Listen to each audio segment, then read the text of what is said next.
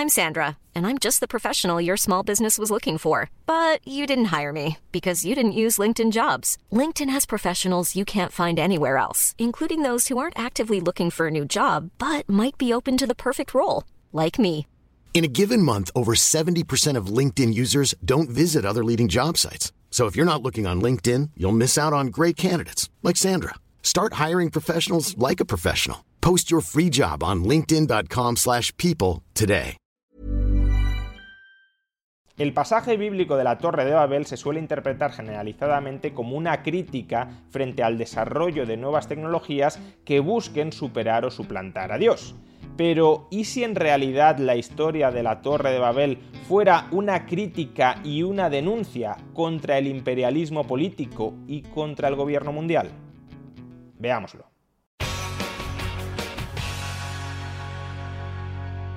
En el vídeo de ayer expuse algunas de las críticas razonables que dirige Elon Musk contra la idea de gobierno mundial. Y algunos de vosotros en los comentarios habéis expuesto que estas mismas críticas las podemos encontrar implícitamente en el pasaje bíblico de la Torre de Babel.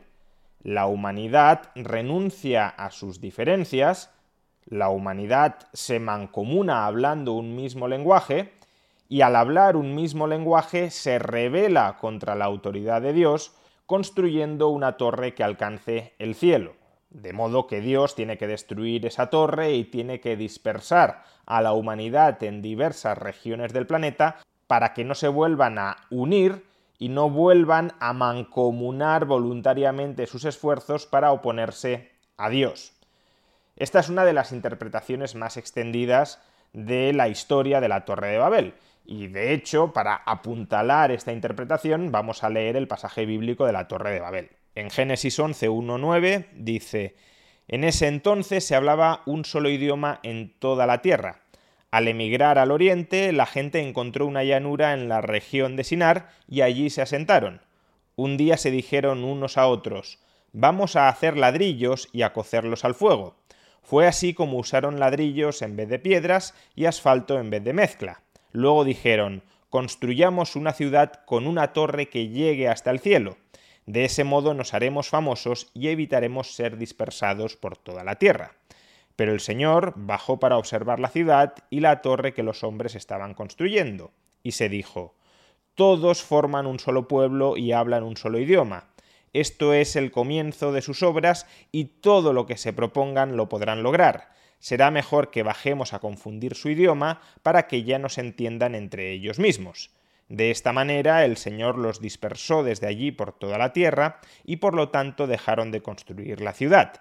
Por eso a la ciudad se la llamó Babel, porque fue allí donde el Señor confundió el idioma de toda la gente de la tierra y de donde los dispersó por todo el mundo. Como digo, este pasaje de la Biblia se suele interpretar como un rechazo de las escrituras a que los hombres intenten superar a Dios, a que los hombres utilicen la ciencia o la tecnología para convertirse en dioses, y que por tanto cualquier intento de insubordinación de los hombres frente a la autoridad última de Dios ha de recibir el castigo divino, y que precisamente para que los hombres no caigan en la tentación de querer utilizar la tecnología para rebelarse contra Dios, es necesario dispersarlos por todas las regiones del planeta, es necesario confundir sus lenguajes para que no puedan comunicarse entre ellos y no puedan progresar hasta el punto de desarrollar tecnologías que les permitan rebelarse contra Dios. Si esto fuera así, sería un pasaje antitecnológico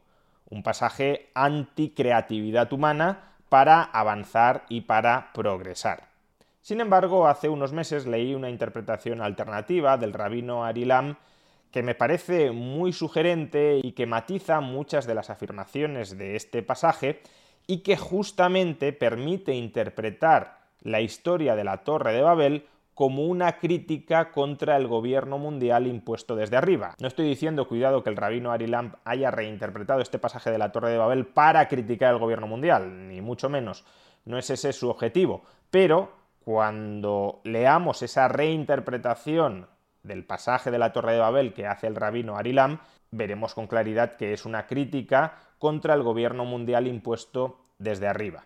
Antes de narraros cuál es esta reinterpretación del pasaje de la Torre de Babel, he de aclarar que la reinterpretación por sí misma no es un argumento de nada, no es desde luego un argumento de autoridad. Quizá el gobierno mundial pueda ser una buena idea y la Biblia, y en este caso el pasaje de la Torre de Babel, estar frontalmente equivocada en su crítica contra el gobierno mundial. Si estoy grabando este vídeo para exponer una reinterpretación del pasaje de la Torre de Babel que puede ser pertinente en el contexto actual, no es porque considere que hay ningún valor epistémico profundo en este pasaje, sino porque incluso un pasaje que forma parte de nuestra cultura, un pasaje que hemos escuchado de alguna forma o de otra en numerosas ocasiones, puede contener lecciones que son bastante distintas a cómo se lo suele interpretar.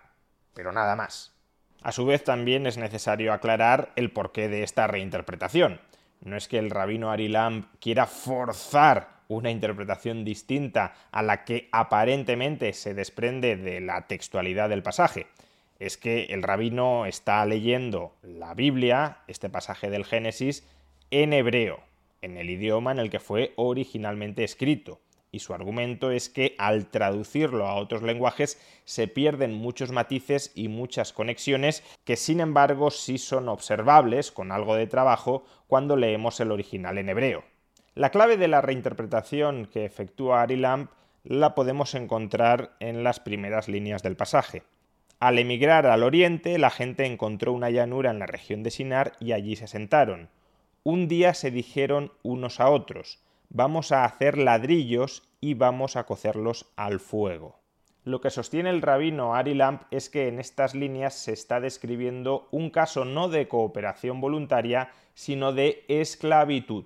No solo porque en el mundo antiguo los ladrillos solían hacerlos los esclavos, sino porque la expresión hacer ladrillos solo aparece en otra ocasión en la Biblia, concretamente en el libro del Éxodo, y lo hace para describir la situación de esclavitud en la que se sometía el pueblo hebreo cuando hacía ladrillos para el faraón. Además, Ari Lam también sostiene que no es adecuado traducir vamos a hacer ladrillos como si fuera una exhortación de tipo voluntario y mancomunado, que esa frase se traduciría mejor más bien como vamos, haced ladrillos, es decir, como una orden que algunas personas emiten contra otras, es decir, los esclavistas sobre los esclavos. Es decir, lo que sostiene Ari Lamp es que este pasaje de la Biblia en realidad está describiendo una sociedad esclavista. ¿Y dónde podemos encontrar más referencias en este pasaje de la Torre de Babel que apuntalan esta reinterpretación? Pues en varias partes más. Por ejemplo, cuando se dice construyamos una ciudad con una torre que llegue hasta el cielo, lo que sugiere Ari Lamp es que en realidad lo que está aquí escrito, la traducción correcta desde el hebreo, sería algo así, y digo algo así porque también lo estoy adaptando al idioma castellano para que entendamos el sentido que le quiere dar el rabino Ari Lamp, construyamos una ciudad con una torre que nos fortifique o nos proteja frente al cielo. Porque de hecho, cuando en el siguiente párrafo dice Dios, todos forman un solo pueblo y hablan un solo idioma, esto es solo el comienzo de sus obras y todo lo que se propongan lo podrán lograr, en realidad la traducción correcta sería algo así como podrán hacer lo que les dé la gana, en un sentido Hiring for your small business? If you're not looking for professionals on LinkedIn, you're looking in the wrong place. That's like looking for your car keys in a fish tank. LinkedIn helps you hire professionals you can't find anywhere else, even those who aren't actively searching for a new job but might be open to the perfect role. In a given month, over 70% of LinkedIn users don't even visit other leading job sites. So start looking in the right place. With LinkedIn, you can hire professionals like a professional. Post your free job on linkedin.com slash people today. Quality sleep is essential. That's why the Sleep Number smart bed is designed for your ever-evolving sleep needs. Need a bed that's firmer or softer on either side? Helps you sleep at a comfortable temperature? Sleep Number smart beds let you individualize your comfort so you sleep better together. JD Power ranks Sleep Number number 1 in customer satisfaction with mattresses purchased in-store. And now, save 50% on the Sleep Number limited edition Smart Bed for a limited time. For JD Power 2023 award information, visit jdpower.com/awards. Only at a Sleep Number store or sleepnumber.com. Wow. Nice. Yeah. What you're hearing are the sounds of people everywhere putting on Bombas socks, underwear, and t-shirts made from absurdly soft materials that feel like plush clouds. Yeah, that plush. And the best part? For every item you purchase, Bombas donates another to someone facing homelessness. Bombas. Big comfort for everyone. Go to bombas.com slash ACAST and use code ACAST for 20% off your first purchase. That's bombas.com slash ACAST. Code ACAST. Orativo del término, es decir, podrán saltarse las normas elementales de justicia. Es decir, se podrá perpetuar y expandir la esclavitud porque serán tan poderosos que nadie podrá atacarlos y frenarlos. Es decir, y de nuevo de acuerdo con Arilam, este pasaje de la Torre de Babel lo que está haciendo no es describir una sociedad utópica con un increíble desarrollo tecnológico hasta el punto de que los hombres se terminan convirtiendo en dioses. Lo que está describiendo este pasaje de la Biblia es el nacimiento de un imperio, muy probablemente el imperio acadio de Sargón el Grande, un imperio construido sobre la injusticia y sobre la esclavización de otros pueblos. Por eso, cuando este pasaje de la Torre de Babel habla de que en ese entonces se hablaba un solo idioma en toda la tierra, cuando previamente en el Génesis se había descrito cómo la humanidad se dispersaba por la tierra y cada pueblo hablaba su propia lengua, concretamente en Génesis 10.5 se dice, de estos se poblaron las costas, cada cual según su lengua, conforme a sus familias en sus naciones. Entonces, claro, cuando en un pasaje posterior nos está diciendo que todos los pueblos de la tierra hablaban un solo lenguaje, lo que en realidad se está describiendo no es una integración o fusión voluntaria de todas las lenguas del mundo en un mismo lenguaje empleado en una sociedad armónicamente unificada, sino más bien una uniformización forzosa por parte del imperio, es decir, la supresión política de la diversidad de lenguajes, un único idioma oficial impuesto por el imperio. Del mismo modo que el trabajo de hacer ladrillos no era trabajo voluntario, sino trabajo esclavo, la unidad lingüística no era una unidad lingüística natural o voluntaria, sino impuesta políticamente. También así se entiende mejor esta otra frase. De ese modo nos haremos famosos en realidad nos volveremos temibles, tendremos fama frente a otros pueblos de ser invencibles y evitaremos ser dispersados por toda la tierra. Es decir, toda la riqueza, incluyendo los esclavos, recordemos que en la antigüedad a los esclavos se los consideraba cosas, parte del patrimonio personal, toda la riqueza quedará concentrada en el imperio, en la capital del imperio, y la fortificación incluyendo la torre de vigilancia, evitará que los esclavos puedan escaparse del imperio.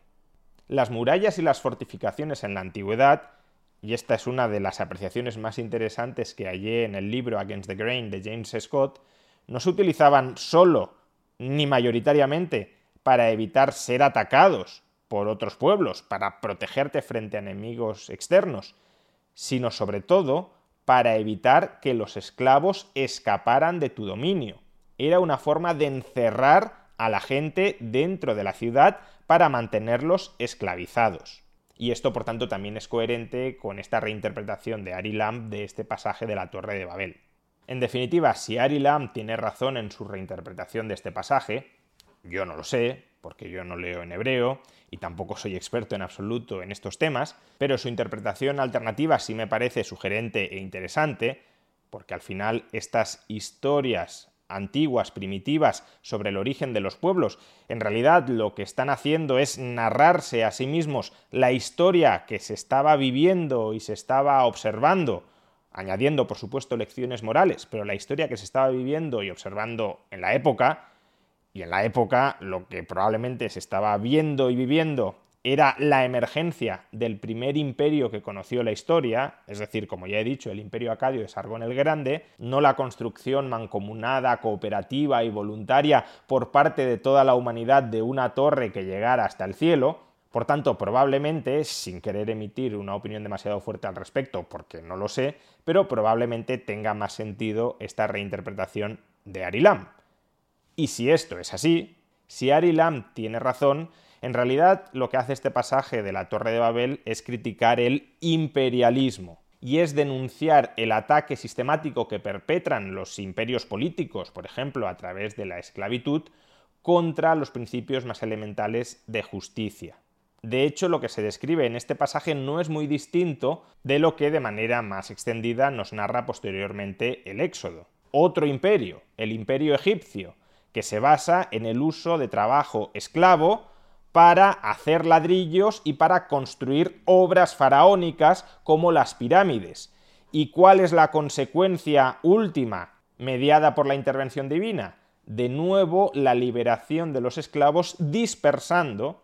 Arilam dice que nuevamente, tanto en el pasaje de la Torre de Babel como en el Éxodo se utiliza este mismo verbo, dispersando a los pueblos, a los pueblos sojuzgados, por todas las regiones de la Tierra, es decir, sacándolos fuera de la órbita y del control del imperio esclavista.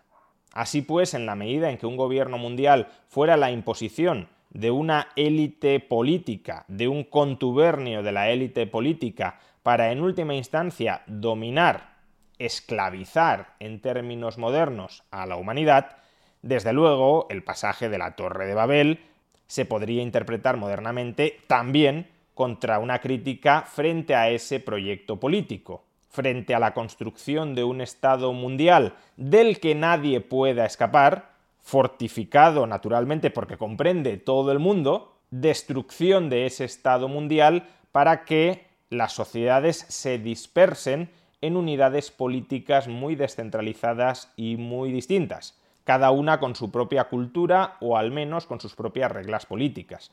Como ya he dicho, no estoy describiendo el pasaje de la Torre de Babel porque considere que tenga ningún tipo de autoridad natural acerca de cómo debemos vivir nuestras vidas. De hecho, uno puede ser partidario de que exista una especie de lengua franca en todo el mundo, sin que ello signifique que deba existir una unidad política que gobierne a todas las personas que utilizan esa lengua franca.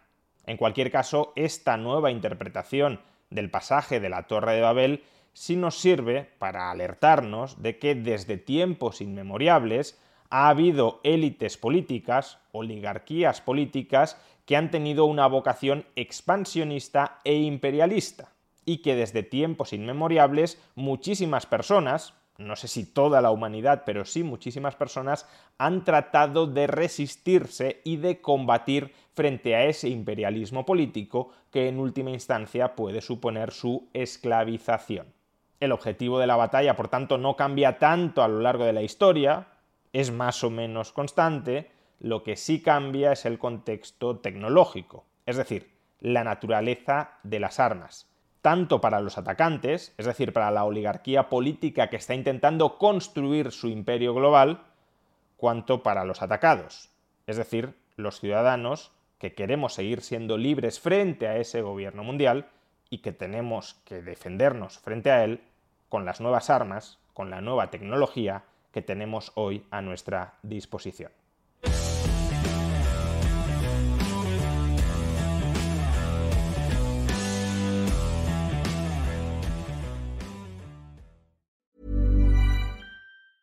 Even when we're on a budget, we still deserve nice things.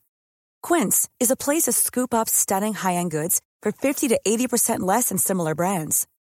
They have buttery soft cashmere sweaters starting at $50, luxurious Italian leather bags, and so much more. Plus, Quince only works with factories that use safe, ethical, and responsible manufacturing. Get the high-end goods you'll love without the high price tag with Quince. Go to quince.com/style for free shipping and 365-day returns.